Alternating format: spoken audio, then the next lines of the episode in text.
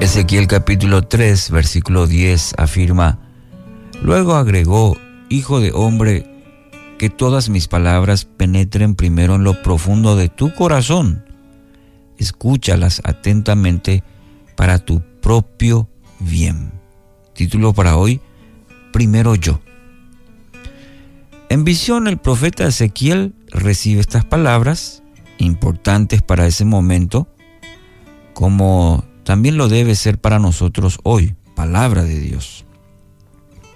Que todas mis palabras penetren primero en lo profundo de tu corazón.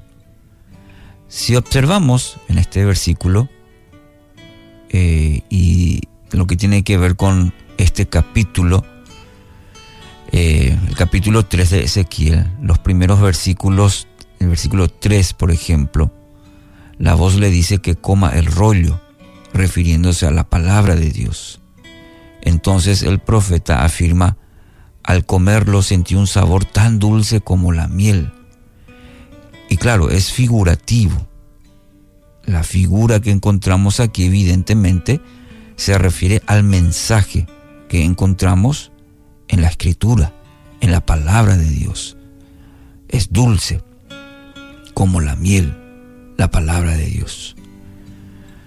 Refiriéndose ya específicamente a, este versículo, el capítulo 3 de Ezequiel, el versículo 10, todas las palabras.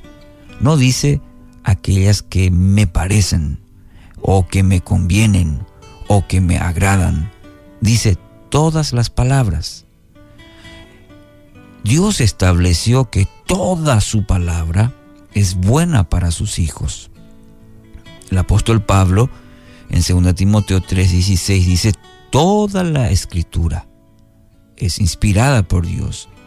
Toda la escritura es útil para enseñarnos lo que es verdad y para hacernos ver lo que está mal en nuestra vida. Toda la escritura nos corrige cuando estamos equivocados y nos enseña a hacer lo correcto. Estas palabras, eh, es decir, las palabras todo lo que encontramos en la palabra de Dios, su mensaje, primero deben llegar hasta lo profundo de mi corazón, de nuestro corazón. Entonces es necesario, o será necesario, querido oyente, tener el hábito de meditar, de escudriñar de manera constante y profunda en las sagradas escrituras. Y esto es muy importante porque en el tiempo en el que vivimos, nos gusta lo instantáneo, lo rápido. Y esto podría ir de contramano a este principio muy importante de tener el hábito de tomarnos el tiempo en meditar, en escudriñar, en profundizar las sagradas escrituras.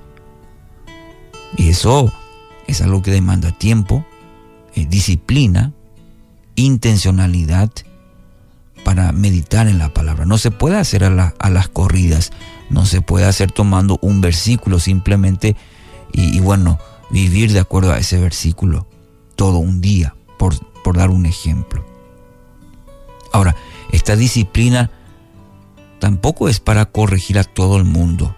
Yo no voy a la palabra, escudriño, para ver los errores en los demás el pasaje que tenemos hoy dice que estas palabras deben primero cultivarse en lo profundo de tu corazón. Me gusta eh, como el profeta en este caso detalla muy bien los beneficios de escudriñar la palabra.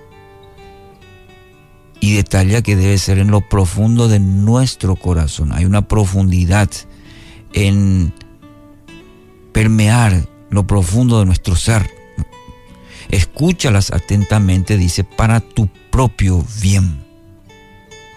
El mensaje de Dios debe atesorarse muy bien en lo más profundo del corazón. No es simplemente adquirir información. Mucha gente va a la, a la Biblia, a la, a la Sagrada Escritura, y conoce mucho de Biblia, pero no llega al corazón, al, a lo profundo del corazón. Entonces no puede hacer la transformación del Espíritu Santo por medio de su palabra para nuestra vida. necesitamos atesorarlo en lo profundo de nuestro corazón para que desde ahí produzca Dios los cambios, la transformación en nuestra vida.